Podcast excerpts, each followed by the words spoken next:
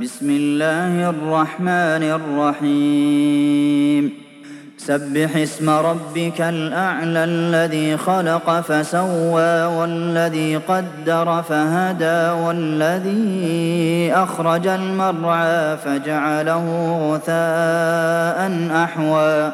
سنقرئك فلا تنسى إلا ما شاء الله.